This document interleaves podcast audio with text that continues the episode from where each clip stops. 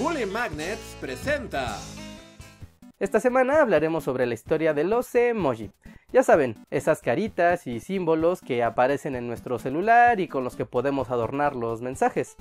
Son un recurso de comunicación visual que parecen algo efímeros y pasajeros, pero que en realidad ocultan algo sobre la historia de nuestro presente y que nos hablan sobre los cambios sociales que sutilmente se están dando en nuestro mundo globalizado. Pero comencemos por el principio, porque antes, allá por los 70, lo común era ocupar emoticones.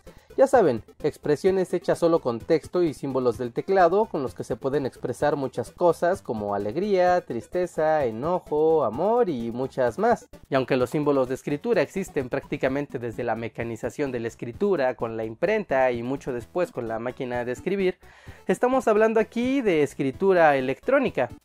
Eso nos va a llevar hasta los años 70 y al sistema computacional Plato.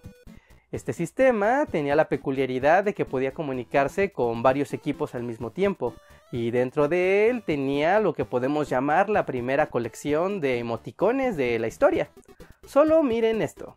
Es bastante rudimentario, pero estamos hablando de 1972 y esos emoticones nos dan muestra de que en la comunicación virtual es necesaria un poco de intencionalidad que las palabras escritas por sí mismas no pueden abarcar tan fácilmente. Aunque los emoticones siguieron evolucionando, eran algo oculto y de nicho entre los expertos y fanáticos de las computadoras. Pero eso cambió en los años 90 con la popularización de los teléfonos celulares, donde era común ver emoticones evolucionando en cada región del mundo, como el caso de los emoticones coreanos, los emoticones chinos y los kaomojis japoneses, que aún siguen siendo bastante populares hoy en día. Pero bueno, basta de contexto y vamos al grano. El primer conjunto de emojis fue creado en Japón en 1999 por el japonés Shigetaka Kurita, como parte de un encargo para la empresa Docomo y su plataforma iMouth, uno de los primeros servicios de mensajería con internet móvil. El objetivo de esos emojis era transmitir información de manera simple y directa, por lo que estaban enfocados más a símbolos en vez de a rostros. Aún así, los 176 emojis originales permitían perfectamente dar un subtexto a los mensajes y con ello dar nacimiento a un nuevo lenguaje visual. Durante la década del 2000, los emojis se volvieron sumamente populares en Japón, por lo que cada vez más empresas se veían interesadas en tener algo similar dentro de sus plataformas. Una de esas empresas fue Apple, que a partir de 2008 incorporó los emoji dentro de los teclados de sus iPhone y esto les dio aún mucha más proyección. Al mismo tiempo, en 2007 se asignó a un equipo de internacionalización de Google para que se hiciera cargo de que los emojis se volvieran parte del lenguaje estandarizado del mundo de la computación. Esto mediante una solicitud al consorcio de Unicode. Ok, para que entendamos esto es necesario que hagamos un pequeño paréntesis. Verán, Unicode es una organización sin fines de lucro que se encarga de administrar los caracteres que pueden leer las computadoras. Esto con el objetivo de hacer un lenguaje universal que pueda leer cualquier computadora del mundo, sin importar el sistema operativo, la región, el idioma o el tipo de dispositivo. Es decir, de manera muy simple, lo que hace Unicode es administrar el lenguaje universal de las computadoras. Y bueno, regresando a nuestra historia, ocurrió que el equipo de Google veía la necesidad de estandarizar los emojis que estaban inundando los servicios de mensajería japoneses.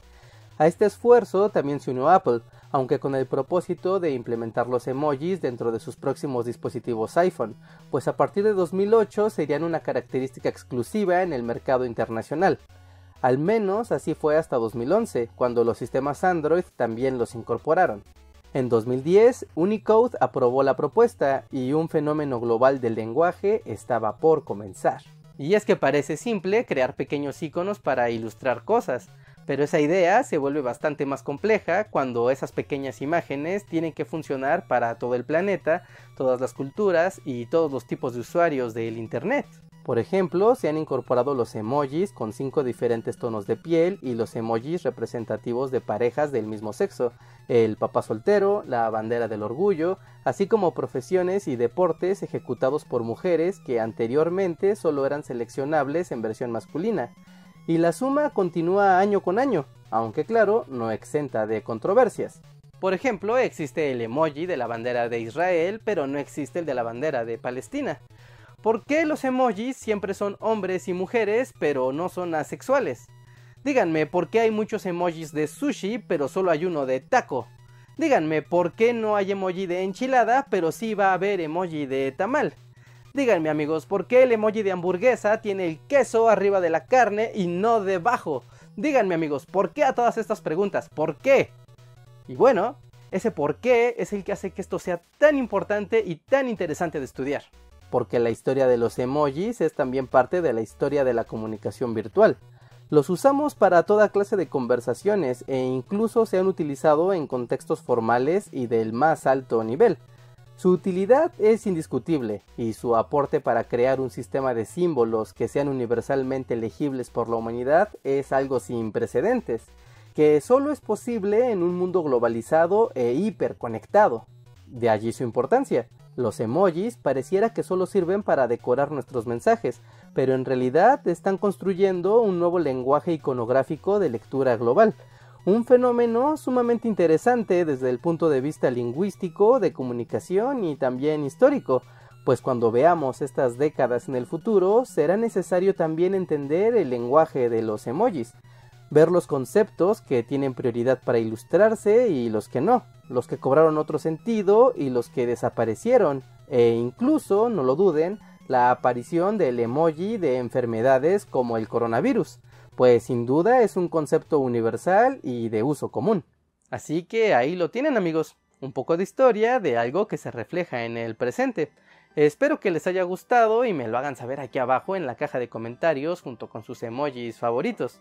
También cuéntenme si en alguna ocasión se han metido en problemas a causa de los emojis, porque yo sí me he metido en problemas en alguna ocasión, pero eso no es importante en este momento. Lo que sí es importante en este momento es que les recuerde que se unan a nuestro Patreon o a nuestro sistema de membresías en YouTube.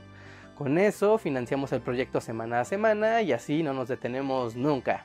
Además, si se unen también a nuestro canal de Bully Podcast, tendrán acceso a un set de emojis exclusivos que podrán utilizar durante nuestras transmisiones en vivo de cada semana.